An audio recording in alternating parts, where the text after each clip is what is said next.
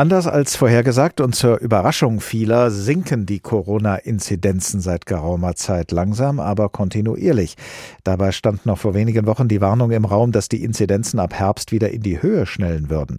Dass es nun anders aussieht, ist natürlich erfreulich, aber es drängt sich ebenso natürlich die Frage auf, woran das liegt. Vor der Sendung habe ich darüber mit dem Virologen Martin Stürmer gesprochen. Er ist wissenschaftlicher Leiter eines privaten Forschungslabors in Frankfurt. Herr Stürmer, worin sehen Sie denn die Gründe für die fallenden Inzidenzwerte? Ja, zuerst mal zeigt uns einfach dieser Verlauf, dass die Pandemie wirklich sehr, sehr schwer zu berechnen ist und immer wieder Überraschungen auf uns warten. Nein, also ich denke, es sind vielerlei Dinge, die man berücksichtigen musste. Zum einen ist es sicherlich die letzten äh, Wochen relativ warm nochmal gewesen. Wir haben relativ viel wieder doch draußen verbracht. Ähm, aufgrund der primär sehr hohen Zahlen haben viele Städte und Landkreise doch auch ein bisschen Maßnahmen verschärft.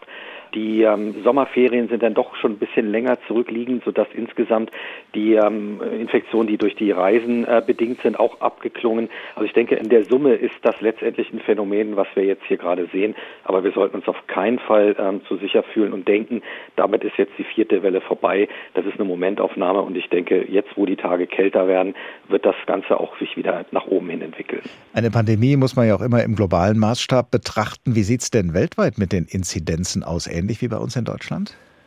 Ja gut, weltweit äh, ist das natürlich regional sehr unterschiedlich. Wir haben einfach durch das Impfen hier in Deutschland es geschafft, ja doch eine etwas äh, bessere Kontrolle zumindest über die schweren Krankheitsverläufe und Todesfälle zu bekommen. Das ist vielerorts äh, auf der Welt ganz anders. Wir haben sehr unterschiedlich ausgeprägte Entwicklungen. In einigen Regionen sehr, sehr niedrige Inzidenzen, in anderen sehr hohen. Also man kann es gar nicht irgendwie über einen Kamm scheren. Und letztendlich ist vollkommen richtig. Die Pandemie an sich ist natürlich erst dann beendet, wenn wir es geschafft haben, sie auf vielerlei Orten in der Welt wirklich unter unter Kontrolle zu bringen.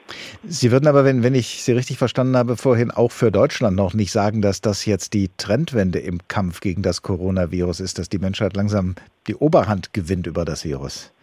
Genau, das sehe ich jetzt noch nicht. Wir haben von unserer Impfquote her noch sicher deutliches Potenzial nach oben, was wir meiner Meinung nach auch tunlichst äh, nutzen sollten, noch vor den beginnenden kalten Tagen. Da bleibt uns nicht mehr wirklich allzu viel Zeit, weil ich denke, die Zahlen werden wieder nach oben gehen und äh, dann wird auch das Infektionsgeschehen letztendlich vielfach eben auch äh, sich bemerkbar machen, gerade bei jüngeren Menschen, die sich teilweise noch gar nicht impfen lassen können.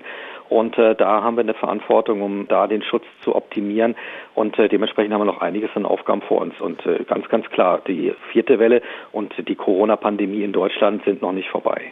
Welche Rolle spielen denn womöglich die neuen Coronavirus-Varianten der Gestalt, dass die Impfstoffe möglicherweise dagegen gar nicht helfen und dass dadurch vielleicht die Zahlen nochmal so richtig nach oben gehen? Ja, die, die aktuell zirkulierenden Varianten sind ja da relativ bekannt und insgesamt sind wir der Meinung, dass da jetzt keine Variante dabei ist, die wirklich den Impfstoff komplett ausschalten wird. Aber das kann natürlich immer noch passieren. Äh, der große Vorteil der mRNA-Impfstoffe besteht darin, dass man auch relativ schnell einen angepassten Impfstoff an die Varianten herstellen kann.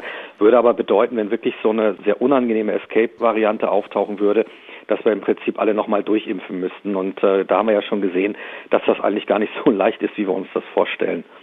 Der Bundesgesundheitsminister Jens Spahn hat ja schon mal ja, mit äh, mehr oder weniger vorsichtigem Optimismus ins nächste Jahr geblickt und er spricht von einem möglichen Ende der Pandemie im Frühjahr nächsten Jahres. Wie sehen Sie das?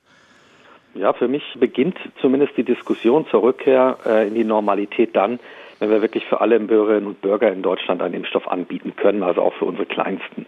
Und da sind ja jetzt wieder die ersten Studiendaten vor kurzem äh, gezeigt worden für die 5- bis 11-Jährigen, dass da das Ganze sehr gut funktioniert, äh, dass man dann eben auch die Zulassung zeitnah beantragen wird. Und ich denke, dass wir bis ins nächste Frühjahr hinein tatsächlich auch für die Jüngsten unter uns diese Daten sehen werden. Und dann beginnt für mich tatsächlich auch äh, die Diskussion über die Rückkehr zur Normalität, weil dann hat es wirklich jeder Mensch selber in der Hand, sich vor der Infektion zu schützen. Wir werden das Virus nicht loswerden, zumindest nicht in absehbarer Zeit. Wir müssen uns arrangieren, damit zu leben, wie mit vielen anderen Viruserkrankungen auch. Und da hilft uns eben tatsächlich die Impfung ein großes Stück weiter. Und das ist dann für mich auch der Punkt erreicht, wo wir möglicherweise tatsächlich äh, das Ende der Pandemie einleiten können.